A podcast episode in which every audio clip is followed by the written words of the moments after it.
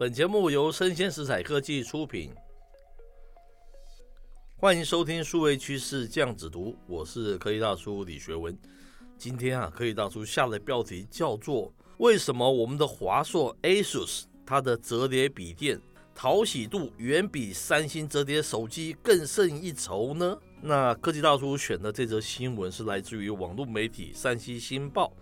它的标题哦是叫做“华硕发表首款折叠笔电”。ZenBook 17 Fold OLED，然后年终啊全球上市。华硕啊在才刚结束的这个二零二二年美国消费电子展，所谓的 CES 秀，划时代的推出全球的首款十七点三寸可折叠的 OLED 笔电，它的名称叫做 ZenBook 17 Fold OLED，预计啊今年中旬就开卖喽。这款触控萤幕啊，可以从中间折叠切换成两个无接缝的十二点五寸的萤幕了哈。它搭配了这个磁吸式的键盘和触控面板之后，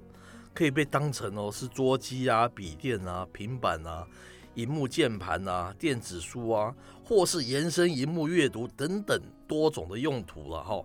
满足这个疫情期间呢、混合办公，所谓这个 hybrid work 这样子一种模式，以及日常娱乐等等各式的需求哦。它机身内啊安装的这个所谓的铰链的结构啊，经过测试可达到三万次的折叠了，就可以让你使用非常多次都不会坏。那更多的详细介绍，大家可以上网去查找。接下来是科技大叔的点评了。第一点哈，我们数位趋势酱子读节目哦，曾经评论过这个折叠手机哦。认为它是一个数位分流的一个产品，因为啊，我跟这个 Vivi 啊是两个完全不同时代的人嘛。可是啊，我们都问过我们很多周边的朋友了，几乎是没有一个朋友他是拥有折叠手机哦。这就约略可以说明，它的确是个分流的一个 niche 的一个市场了哈。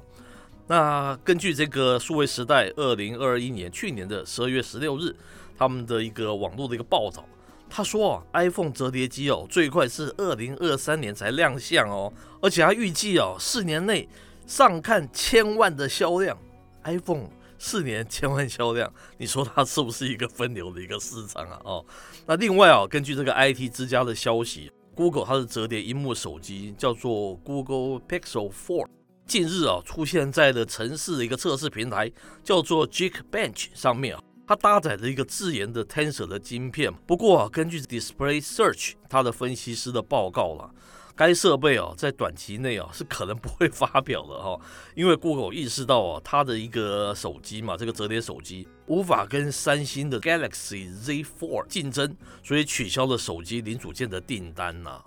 因此哦，以下第二点是，虽然目前哦不多人使用折叠手机。但是我们上述有讲哦，这个苹果跟 Google 他们接着都会做折叠手机嘛，